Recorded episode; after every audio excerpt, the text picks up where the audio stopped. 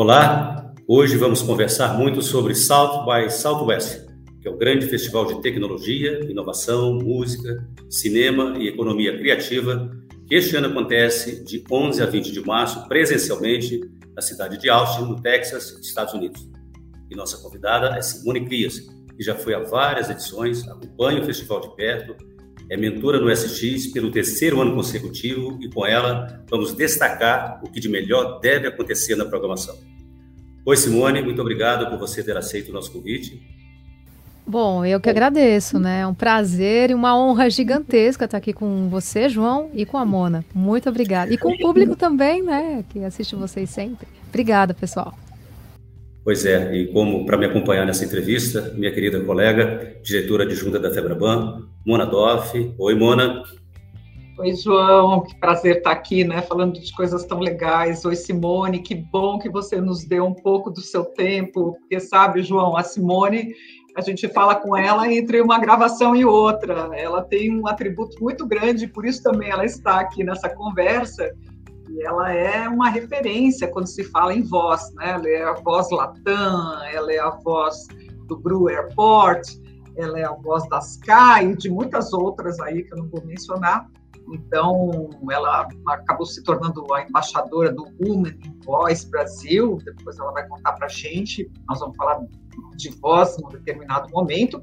E, e, vamos falar também de metaverso, porque a Simone milita há muito tempo numa associação, a XRDR, que é de realidade virtual, de realidade aumentada, com todo mundo, todos esses pesquisadores, cineastas, todo mundo que é do métier, para pesquisar o que, que são esses ambientes digitais. Então, acho que vai ser uma conversa muito legal falar do festival, falar de metaverso e falar de voz também. Obrigada pela sua participação. Obrigada a você, Mona. Pois é, Mona, então vamos ouvir a voz com Simone. Ah. Pois é, Simone, eu gostaria, eu gostaria que você falasse um pouco sobre o festival, o South by Southwest nos Estados Unidos, e contar um pouco para a gente como é, esse, como é esse festival, o que ele tem de importância, por que, que a gente deve prestar atenção nele, enfim, a palavra é com você. João, é, é, muito difícil você definir o que é o South By. Acho que você explicou muito bem no comecinho. É, ele começou em 87 como um festival muito mais voltado para música. Hoje ele é, é, espalhado por downtown Austin, são lá 10 quarteirões por 10 quarteirões. Acontecem eventos simultâneos é, em diferentes lugares. É uma loucura. A inovação tá lá. É, ele funciona para mim, minha, no meu ponto de vista, como uma mola propulsora dos conteúdos de inovação que vão ser discutidos no ano. Então, as referências que a gente vai ter, as, as novidades, muitos produtos e serviços são lançados lá de inovação, muitos relatórios de inovação. Uh, também para a parte cultural, então, que podcast ouvir, qual livro que autor legal tem. Então, é, é, ele serve para o ano todo, ele não é só durante 11 a 20, não. Ele é, ele é, ele é um, um, impulso, né? Esse é o, um pouquinho do Salpai. Simone, eu, os outros anos, se não me engano, foi tudo virtual esses dois últimos anos. Quer dizer, a volta, o retorno mesmo para valer, presencial, com todos esses palcos e, e atrações, é agora, não é? Olha, Mona, 2020 uh, eu ia embarcar dois dias depois, é, dois dias antes de eu embarcar, o festival foi cancelado. Então, assim, ele ia ser presencial, 2020 não aconteceu, teve um hiato mesmo. As mentorias, eu fui mentora, aconteceram porque dava para fazer online. 2021 foi totalmente online e esse ano vai ser online e in person. Então, dá para acompanhar daqui também e vai ser o grande grande retorno, Mona. Vai ter essa vibração, com certeza. Olha, Simone, o que, que, que, esse festival tem de diferente, né? O que, que a gente não pode perder nesse festival? Bom, é que assim, você vai lá, você pensa muito em palestra, festival, palestra, né? Então tudo bem, são cinco, são cinco temas principais, 15 tracks. Você vai ter tudo: é, metaverso, política, NASA. Só que não é só palestra. Então, quando você vai para lá no festival, o que, que, o que, que é imperdível? Você aproveitar os meetups, que são encontros de networking claros. Então, é, meetup dos jornalistas, meetup dos jornalistas 50 a mais, meetup da, das pessoas que perderam alguém, é, meetup dos músicos. Então eles reúnem em lugares é, só para networking e bem americano mesmo, aquela coisa, ó, troca cartão, né, bem objetivo. Tem festas, tem eventos, tem ativações de marca. Então as marcas elas querem atrair as pessoas. Então elas alugam umas casas ou um lounges e fazem suas próprias programações paralelas, com shows, com experiências, muitas experiências de realidade virtual, aumentada, mista, é, comes e bebes que todo mundo adora no meio do festival. Uh, tem também uma feira de uma feira como né, de produtos e serviços também acontecendo durante quatro, três dias do festival. Outra feira só de wellness, onde você vai lá para comprar produtos e serviços de bem-estar, é, ter atividades de, que promovam bem-estar, até rodas de conversa com psicólogas, se você precisar, e aula de yoga, né?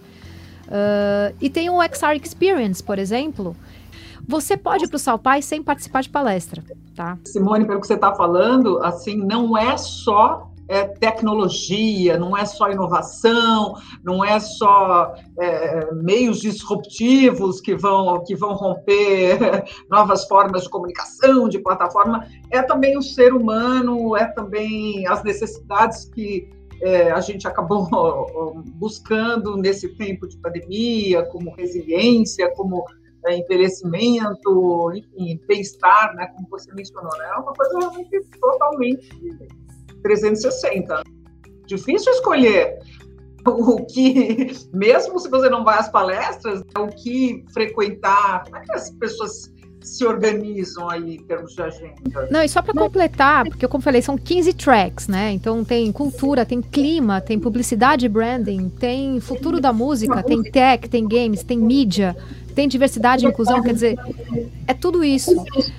Mona, quando você vai para lá, você sabe que você não vai conseguir assistir tudo. então, você já tem que ter essa consciência, chegar lá, esquecer o FOMO, que é a palavra que a gente mais ouve, que é o Fear of Missing Out, porque você vai estar perdendo. Enquanto você está numa atividade, você está perdendo pelo menos 200 outras. Pelo menos. Estou chutando baixo.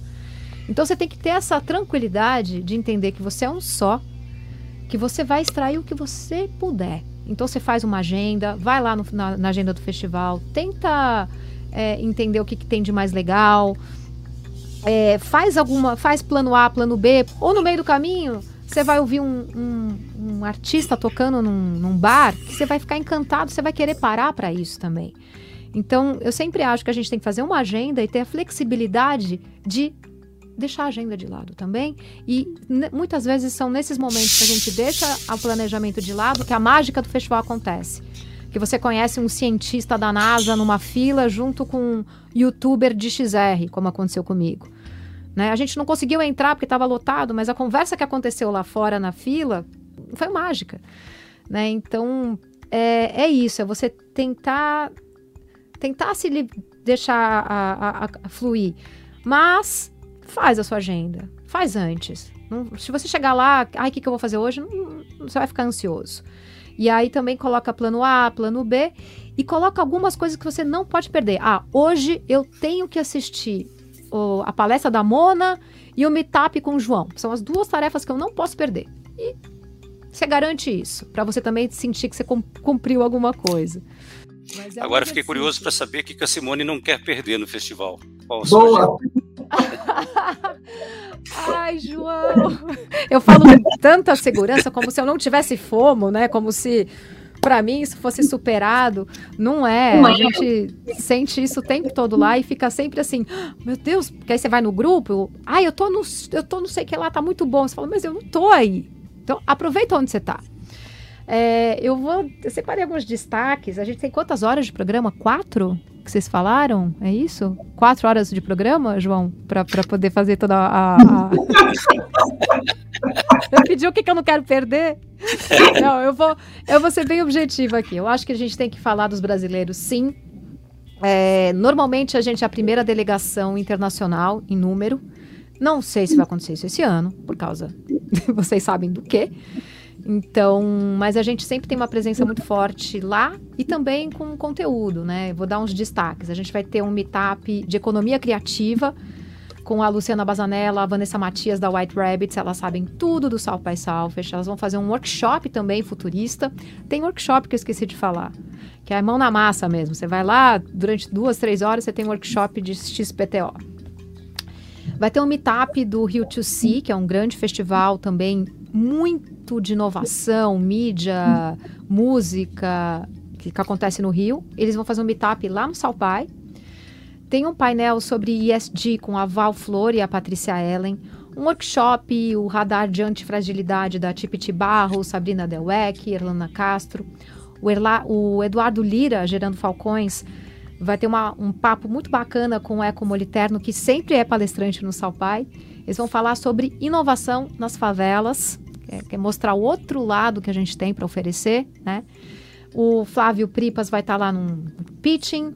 Tem uma parceria muito legal que vai estrear no Salpai, gente, isso é novidade mesmo, entre a Secretaria da Cultura do Estado, Cultura e Economia Criativa do Estado de São Paulo, Investe São Paulo e Secretaria de Relações Internacionais. Eles vão levar numa missão 10 empresas brasileiras selecionadas para ter toda uma capacitação e ter a oportunidade de participar do festival. Lá eles vão fazer um meetup com um brunch e também quatro palestras. Então, assim, tem muito mais, tá, gente, de, da programação brasileira. Eu só dei, só dei uma pitadinha. A Mona Para... ficou com vontade de ir. Você, ô, Mona. Muita vontade. A gente queria, João, que ela fosse nossa guia, inclusive. Eu e a Denise Perotti, que está aqui por trás dessa gravação, que ela pegasse a gente, né? Porque você assim, não, vamos, vamos, esse fear of missing out, a gente vai sentir, se ela sente, se ela levasse a gente, não, não, gente, isso aqui é melhor, isso aqui é pior. Olha, Mona, eu confio muito na sua sensibilidade e na sua curadoria. Então, eu tenho certeza que você vai descobrir o que é melhor para você. É, em relação aos destaques você falou mais de destaques brasileiros e os outros destaques, assim, o que tem? Tem gente tipo Elon Musk, sei, sei lá, quem então, são as pessoas que, que falam uh, inovadoras que a gente que é muito ouvir hoje no mundo, nesse mundo que está mudando tanto? É, a gente está gravando o podcast e ele vai ao ar é, um pouco depois e a agenda do Salpai ela ela vai ser atualizada até o último minuto. Então, é, eu vou dar, eu vou dar algumas dicas bem bacanas do que eu já separei até aqui. Parada obrigatória, tá? A futurista quantitativa Amy Webb, que lança o seu super relatório anual no Salpai. Isso é atração. Então, se você se, a pessoa não consegue assistir porque lotou, né? Estar na Amy Webb é o must, é o hype dá para assistir online também, mas essa sessão você tem que assistir porque ela vai ditar as tendências do ano todo, do ano e dos próximos. A Amy Webb. Outro queridinho dos brasileiros é o, eu não sei se eu sei falar direito, é o Howard Bargava. Ele também fala sobre tendências. Ele sempre fala de tendências não óbvias. É, então, ele sempre ele tem uma metodologia de mapear tendências que é super interessante. Ele é super comunicativo, apresenta muito bem. Então, os brasileiros também adoram ele. É, é, um, é um nome para estar tá atento. É, lançamento de filme, tem, o, tem o, a série Atlanta, que vai ter lançamento também da, da nova temporada. Então, assim, é legal ficar atento, quem gosta de cinema, quais são os, os filmes que tem lá no tapete vermelho. Porque é tapete vermelho, gente. É tipo Oscar mesmo, entendeu? Coloca um tapetão vermelho, os artistas vão lá, tem alguns que tem todo um coquetel.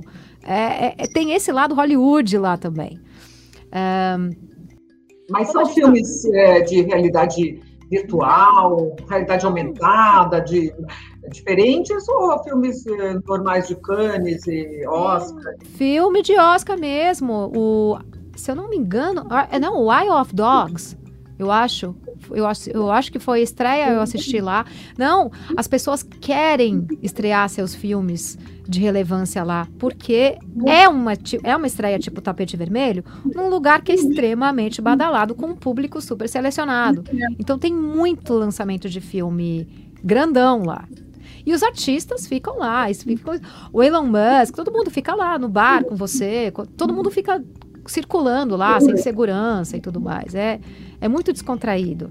Né? Você falou é... alguma coisa agora há pouco, assim, o futuro da música. O que, que seria o futuro da música? Eu fiquei curioso sobre esse conceito. Ah, o futuro da música eu acho que tem, cabe muito essa parte de distribuição, é, né? Também é, o que que é, os músicos acho que apanharam um pouquinho, né, João, esses, dois, esses últimos dois anos, né? Então, será que o futuro da, da, da, da música ele também vai estar dentro desses mundos virtuais, como a gente já vê acontecer shows em Fortnite e tudo mais? Esse é uma, é uma possibilidade. É, a gente vai começar a assistir mais shows uh, em ambientes imersivos e online, se a gente tiver novas, novas pandemias. Então é, é, é tudo. E também tem encontros para os músicos com agentes, né? Então eles vão discutir é, a, possibilidades para o mercado, saídas, né? É, para o mercado para o mercado de música, para todos os mercados, na verdade, né, João? É muito segmentado. Eu só queria que você relembrasse quais foram essas palestras, que as iniciais que você disse que são fundamentais e que vão estar online, e esclarecer também se as pessoas uh, podem ter acesso depois livremente. Quem não foi aqui no Brasil, internautas. Então, você pode. Quem não, quem não vai, muita gente, né, que quer assistir, quer acompanhar, é, esse ano, pela primeira vez, tem a chance de primeira vez vai ser híbrido. Então você pode comprar o pacote online e assistir na sua casa. É, não vai ter acesso a tudo, obviamente, mas vai ter acesso a bastante coisa, bastante conteúdo. E as pessoas que compraram o ingresso e estão em Austin também vão poder assistir algumas palestras gravadas depois.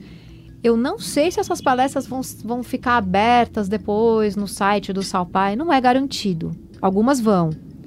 Mas eu recomendo das pessoas que puderem participar do online também, porque vai ter mentoria online, acho que vai ter meetup, é, vai ter conteúdo online também para quem quiser participar, né? Vai ter acesso a isso também. Bom, agora você disse que queria mostrar algumas coisas do metaverso aí.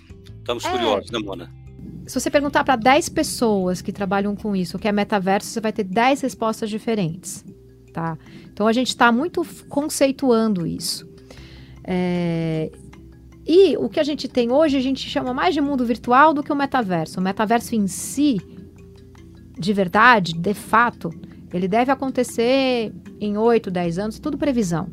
O, o metaverso de verdade. Mas a gente hoje está muito hypado, né? Até por causa do Face virar meta em outubro do ano passado. A gente está chamando muito esses espaços virtuais de metaverso. Então, tudo bem, a partir de agora eu vou chamar de metaverso, mas eu estou falando de espaços virtuais é, compartilhados, 3D, persistentes, onde a pessoa tem sensação de presença e interage através de um avatar. Isso é um espaço virtual, mundo virtual. E aí, estou falando tudo isso porque eu acho que vai ter uma sessão que eu quero muito assistir, que chama What's in a Metaverse, que é uma sessão curada totalmente pelo pessoal do festival. Vai ter uma, uma participante que é da Epic Games, ou seja, sabe muito bem o que está falando, e o Charlie Fink, ele é um dos expoentes de XR, lançou um livro em 2018 chamado Metaverso, também. É, e eles vão falar de questões básicas: como definir, quem está construindo o metaverso, qual tecnologia exigida, quais plataformas serão usadas e quando e de que maneira ele existirá. Então, acho que essa é aquela sessão que eu quero assistir para aprender. Eu não acho que eles vão ter todas as respostas. Eles vão me provocar mais, eles vão provocar mais dúvidas, mas eu acho que eles vão apontar caminhos.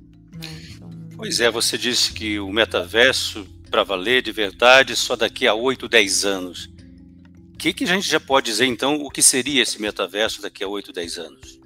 É por isso que eu recomendei essa sessão, João. eu acho que assim, tem algumas coisas, é, eu não vou aprofundar tanto, até porque realmente é um conceito que ele está sendo. O conceito está sendo construído, né, João? Mas é, quando esses mundos virtuais diferentes que a gente tem conseguirem tá tudo junto numa coisa só, isso já vai, já vai se caracterizar um pouquinho mais como metaverso, né? É, o Miro Lima do Facebook, do, da Meta, ele fez uma palestra pra gente e ele falou, né, do... Ele falou, bom, pensa, eu, eu, eu comprei um tênis Nike lá no metaverso do Roblox. Eu quero usar esse no metaverso do Outspace, entendeu? Ele falou, eu não quero comprar uma televisão para assistir a Globo e, a, e outra televisão para assistir outro canal. É, o, o metaverso em si vai existir quando tudo estiver integrado, entendeu? É, é, o metaverso, na verdade, vai ser uma evolução da internet. Então, é, a gente fica tentando definir o que vai ser, o que não vai ser, e o que eles falam é: quando a gente chegar lá, a gente vai saber que a gente chegou. É como a internet. A gente fica muito definindo o que é internet, a gente sabe o que é internet. Né? Então, o dia que a gente chegar lá no metaverso de fato, a gente vai entender que a gente. Ih, a gente está, que é um mundo que vai ser é, né, digital, físico, através das realidade, usando realidade virtual aumentada, mista, NFT, blockchain, 5G e tudo mais que vai aparecer daqui para daqui para os outros anos. E tudo estimativa, João. Simone, a, conversando outro dia na, numa entrevista, João e eu com Walter Longo, falamos longamente sobre o metaverso. Ele disse, por exemplo, que já existe e que ele esse ambiente virtual imersivo vai ser é, estado da arte quando todas as plataformas conversarem entre si. Exato. Um pouco o que você está dizendo aqui.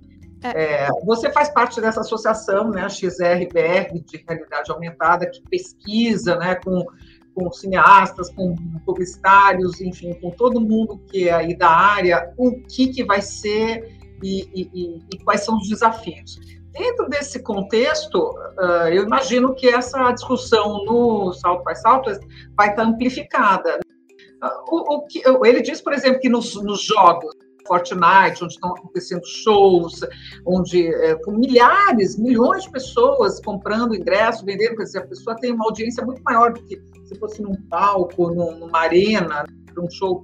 É, dentro desse contexto, qual é a discussão interessante de metaverso dentro do é, SX? Então, Mona, eu, você sabe que você falou, né, né, você fez essa provocação do Walter, e o que eu, na verdade, a gente está pensando igual, porque o, muita gente já considera o, hoje, é, se convencionou chamar de metaverso esses mundos virtuais que já existem hoje, que é o Roblox, Fortnite, é o Virbela, Outspace. Então, muita gente, para simplificar e para as pessoas entenderem, as pessoas chamam de, de, de metaverso isso.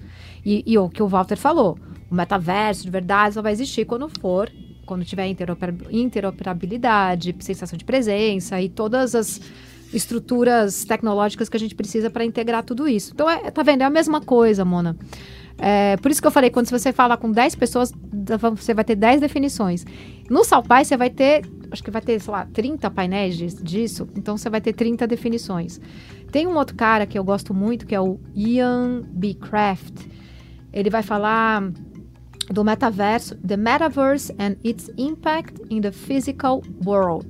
Ele vai, ele costuma fazer ótimas apresentações visuais também. Ele é um showman e tal ele vai explorar como é que a gente vai interagir com o mundo real à nossa volta, no momento em que as fronteiras entre o digital e o real deixarem de existir, que é o momento que o metaverso de fato vai vai estar tá funcionando. Como é que a gente pode pensar as relações com governos, política, finanças e entre a gente também? Que regras são essas que vão, vão acontecer num mundo que a gente não conhece ainda? São as mesmas? Vai funcionar? É, então tem esse, tem um outro que vai falar é, muito do que você comentou, né? Que o Walter também falou de moda, de, de, de business lá dentro, né? De shows. Então tem a tem a Kathy Hochul, ela é considerada a godmother do metaverso e ela vai falar de moda lá no, no Salpai, né? Então, como é que a gente gosta de se expressar aqui fora? No metaverso também, o que, que a gente vai comprar no, no, no para o seu avatar?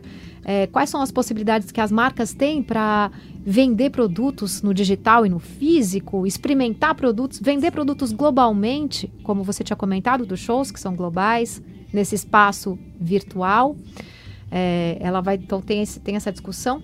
E eu separei também dois painéis onde a gente vai discutir, para mim, que são as questões mais importantes, tá?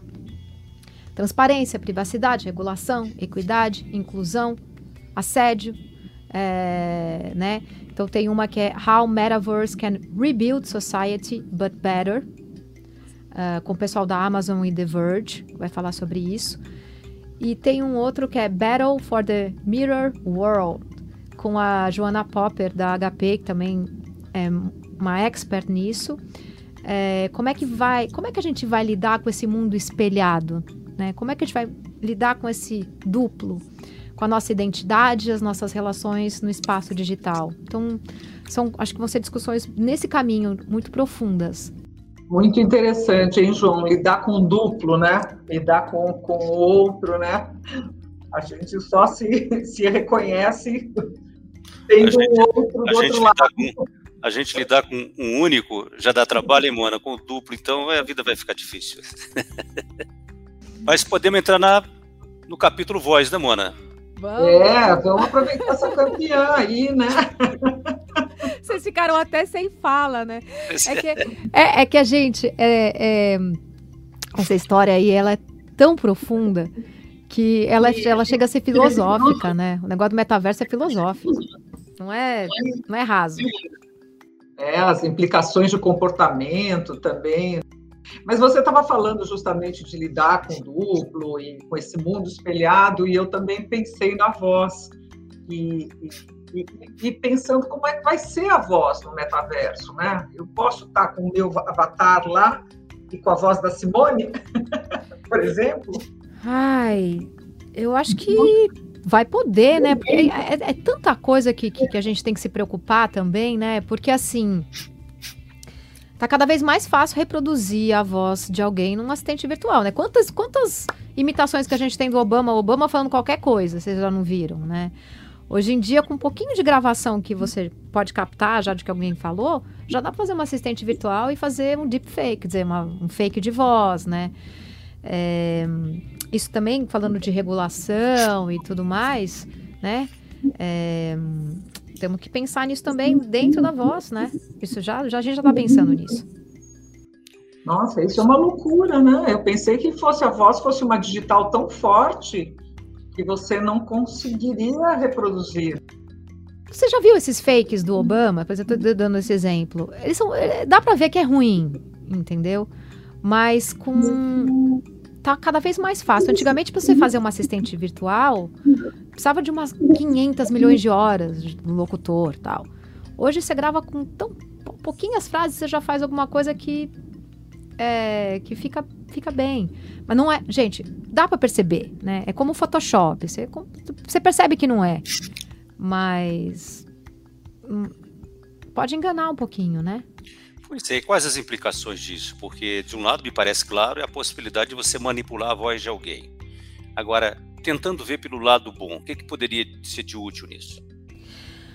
Ah, a publicidade está usando muito isso, né? Então, eles fizeram o pai do Zico é, falar uma, uma carta para ele numa publicidade, né? Mas isso com a autorização da família do Zico, por exemplo. Então, é, é muito delicado, né? Porque o, teve um escritor, esqueci agora o nome, que fizeram um documentário sobre a vida dele e fizeram, usaram um, uma gravação com, com, esse, com esse recurso de uma coisa que ele não falou, não foi autorizado pela família e no documentário tá como se ele tivesse falado. Então isso é ética, né? É, é uma deu, deu uma, uma é o Anthony como é que chama aquele que faleceu, que, que faz coisa de comida, culinária e tal? Esqueci o nome dele. Ah, eu me mas, esqueci, eu sei. Mas é, é, Então tem, assim, você pode usar para o bem, você pode usar. Tudo na, tudo na tecnologia você pode usar para o bem ou para o mal, né, gente?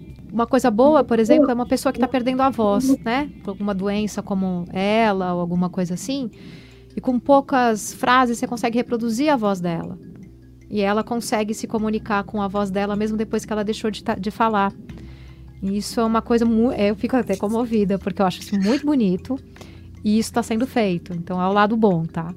Ou seja, é... eu posso. Se eu já não tenho mais voz, mas eu posso construir um texto e aquele meu texto, aquela minha fala, ela, ela, ela ou seja, ser, ser usada pela minha fala por esse mecanismo, por essa tecnologia. É isto.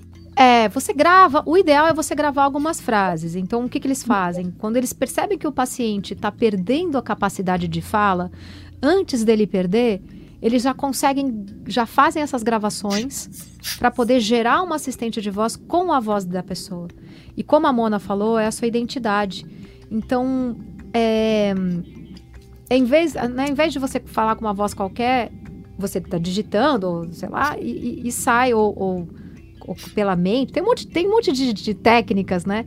De reproduzir, mas reproduz o texto com a sua voz, né? Eu acho muito bonito isso, João. Você está trabalhando em algum projeto em relação à voz, com essas questões todas colocadas aí, digamos, aumentadas também com, com a questão do metaverso?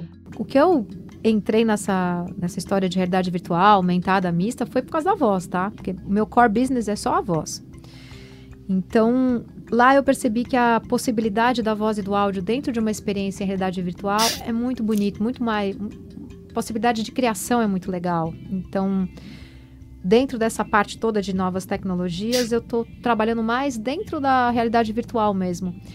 A voz e o áudio, ela ajuda a guiar uma experiência em realidade virtual. Porque quando você coloca o óculos, diferente de um filme que o diretor coloca o close onde ele quer, quando você coloca o óculos, você está lá em 360, você olha para onde você quer. E aí, como é que o diretor consegue que você olhe para um lugar determinado num determinado momento? O áudio ajuda. Se ele colocar um, um estalo aqui, você vai virar. Então é um jeito dele te conduzir. E a voz também pode te chamar, pode.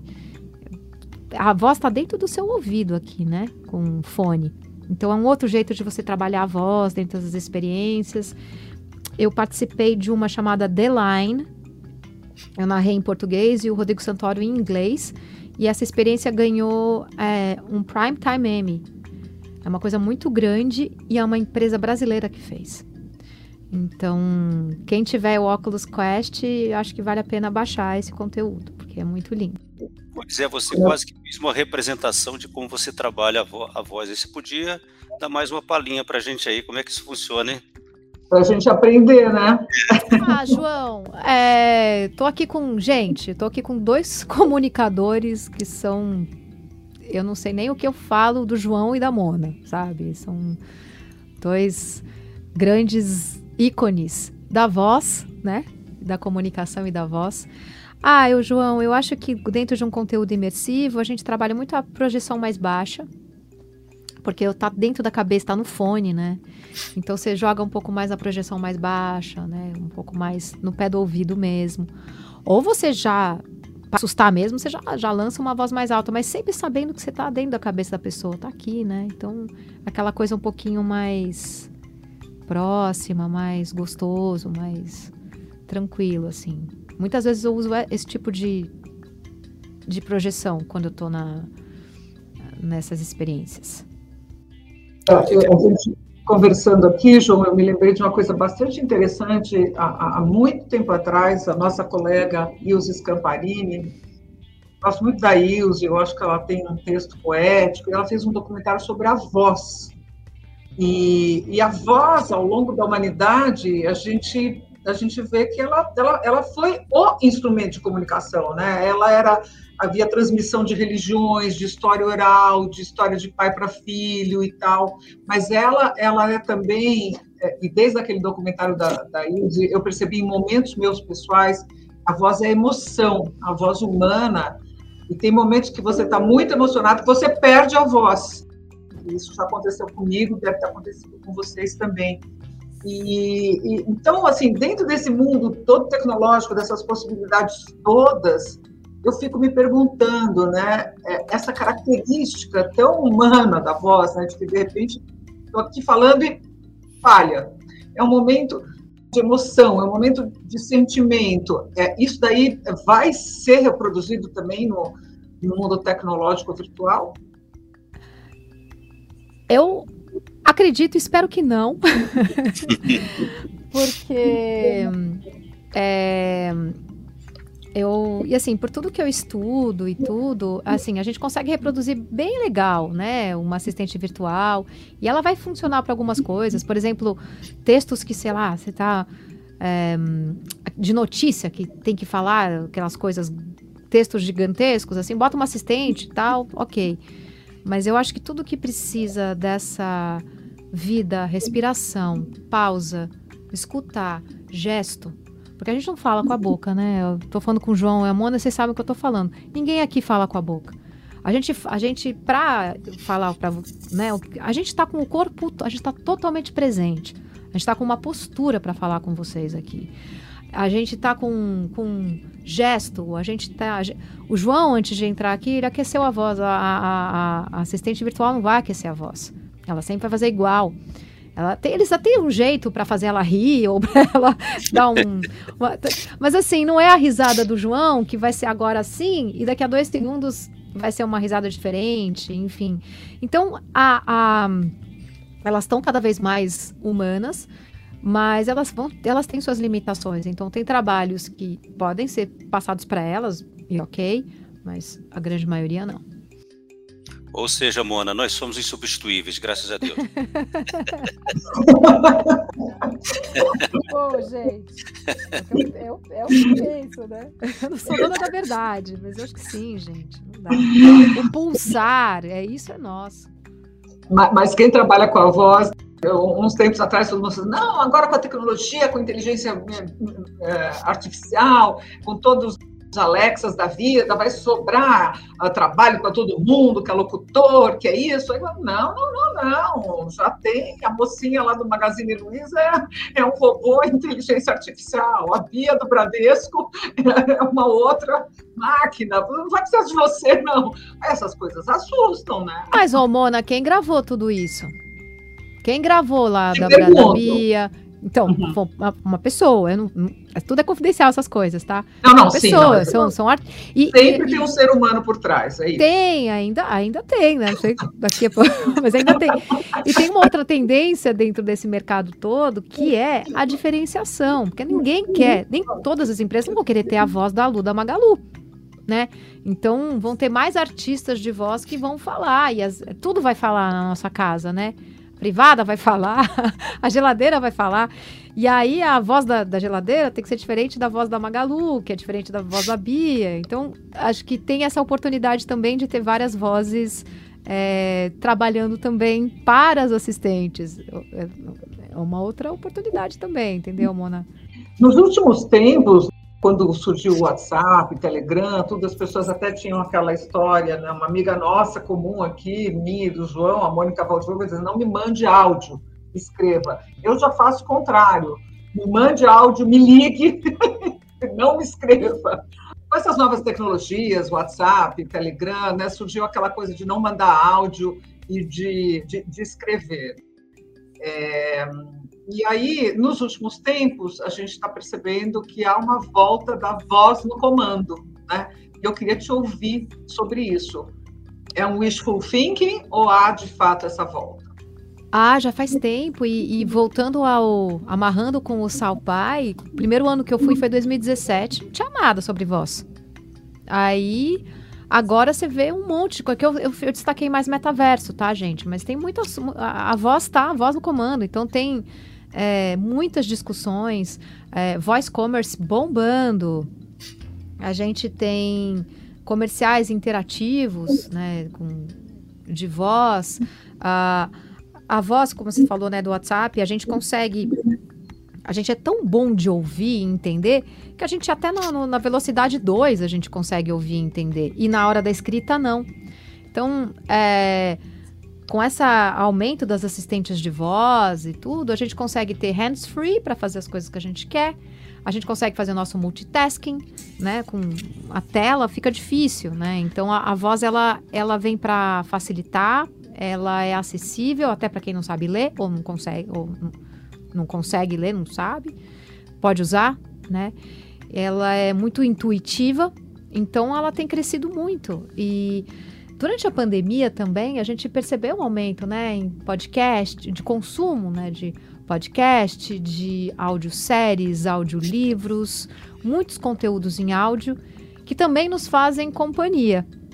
Né? Então, a, o áudio e, e, também investimento em sound branding, eu vejo cada vez mais se falar. Ninguém sabia, ninguém falava de sound branding. Né? Então, as marcas fazem branding, branding, rebranding, bra e o áudio, e o sound, e o branding da, da voz, e o guia sonoro. Não é só o guia visual da marca. Né? Que, quais atributos só, só, só a marca como, como é que é isso, o sound? Sound, sound branding, Mona, é o que o pessoal faz de áudio, de, de, de video guide, né? Quer dizer, qual que é o guia sonoro? Porque a marca, se você perguntar qual que é a sua a fonte que você usa, a cor, é, toda a parte visual, você tem um guia. Então, dos últimos anos para cá, está crescendo muito qual é o guia sonoro, qual é o jingle que você vai usar, qual... Tá vendo esse barulhinho que, você tá, que a gente ouviu, que eu acho que é da sua mensagem? Tim. Sim. Isso, é, isso faz parte, entendeu? É, qual é o, o, o, seu. Não é só o jingle, né? Qual é a voz da sua marca? O que, que você quer associar com ela? Porque a voz carrega tudo, como você comentou. Né? Uhum. Quem que você quer que represente a sua, sua marca? Alguém aspiracional? Alguém que as pessoas vão olhar e falar, nossa, eu quero ser como ela? Ou alguém que já é igual a você? Ou os dois? Né? Então, acho que as pessoas começaram a prestar um pouquinho mais atenção que tem que investir né, tanto no áudio quanto elas investem no, no, no, no vídeo, no, na imagem. Perfeito, porque realmente a voz, a voz também, ela é uma identidade, né? Ela tem sua personalidade, tem sua característica única. Então faz todo sentido o que você está dizendo. Ô, Mona, nós já estamos aqui no nosso tempo. Eu queria que você fizesse aí uma, uma, uma pergunta final para deixar a palavra com a, com a Simone. É, eu, eu acho que a gente teve um bom apanhado né, de tudo, do festival, e essa, essa, essa última parte aqui, a gente falando de voz, eu acho que só faltaria, talvez, você falar quais são as principais tendências de tecnologia de voz. Eu acho que é o que, é um, amarrando um pouco, né, é o voice commerce, que é o comércio através da, da voz, das assistentes, né, cada vez mais. A gente está chegando no Brasil bem forte isso também. Mas como é que é isso? Alguém te, te grava uma mensagem? Oi, tô com uma oferta não, aqui de você, aquela roupa você... de ginástica que você queria, tá por tanto. Não, você, é tá, você faz as suas compras por voz lá com a sua assistente. Falar, olha, eu quero. Em vez de você ir lá no site para comprar, você fala, ó, eu quero é, sei lá, tem uma ativação que uma pizzaria fez. Aí ela pegou uma influencer e aí você conversava com a influencer. A, a voz da, da, assistente era influencer tal. E aí você conversava, falava, ah, eu quero uma pizza de calabresa. Ela mandava pra você. Era. Foi a Jojo, Jojo, Jojo Todinho. Ou você chega pra, pra tua, sua assistente virtual que você tem e fala, ó, oh, eu quero comprar.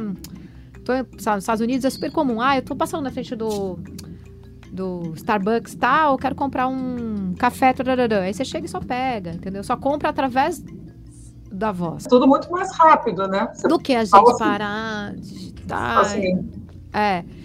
Uh, você já adianta tudo por aqui, né? Pelo celular, gravando. Exato. Isso já está acontecendo aqui também, né? Então a gente tem. É, muito licenciamento de vozes, não aqui no Brasil, mas lá fora, licenciamento de vozes para de locutores para assistentes virtuais, que é aquilo que a gente estava comentando. É, de áudio mesmo, outras tendências são né, o podcast 3D, que é um pouco mais com áudio espacializado, é, playlist patrocinada, marca de uma marca de macarrão fez uma playlist de 11 minutos, que é o tempo daquela massa ficar pronta. Sabe, são criatividades, usos criativos do áudio, né? Então, séries, séries, tem uma que eu te falei, né, que é a Calls, que é, é uma série numa, numa televisão, mas não tem imagem, só umas, umas imagens são meio psicodélicas assim, mas é áudio, só que é na TV. Então eles estão usando, explorando o áudio de várias formas, né? É, áudio série, áudio livro. E, e, acho que a tendência principal também, que eu sempre bato no ponto, né, Mona, é pensar na ética, na diversidade, nos direitos, nas fraudes, em tudo o que a tecnologia pode complicar. Então a, a gente se a, a gente se adiantar a todas essas questões. Pois é, né, Mona? Simone disse que se tivéssemos quatro horas, daria tempo dela falar tudo o que vai acontecer no festival, né? E nós precisaríamos de mais algumas quatro horas para cobrir todos esses temas, que tudo é muito novidade, né? Mas está chegando a nossa hora, né? Eu queria que você despedisse, você que fez o convite a Simone, você fizesse aqui os nossos agradecimentos a ela. Ah, tá certo, João. Obrigada. Bom, obrigada, Simone. Realmente excelente, né? Essa pitadinha de tudo que você deu aqui para gente. E esse último detalhe aqui, muito, muito criativo, né? Você ouvir essa série Calls, que você está comentando, né? só com imagens e áudio, de uma certa forma, eu fiquei pensando aqui em um livro, né? quando você está lendo, você imagina o resto da história. Gente, nesse mundo tão explícito que a gente vive, né, João, de, de imagem, de informação, de folheto, de WhatsApp, de tudo, todo mundo tão bombardeado, é interessante você ter, né, você, você, você liga a televisão e você vê só uma coisa bonita, criativa, de imagens gráficas, né, pelo que eu entendi, um grafismo, mas com uma bonita locução, com uma se fosse uma bonita telenovela e você tem que ficar imaginando, né? Então, muito legal a gente terminar assim, dessa forma. Pois é, e fiquei, fiquei pensando aqui, o Simone e, e Mona, um escritor, quando escreve, seja um poeta ou um romancista, ele escreve com uma voz interior.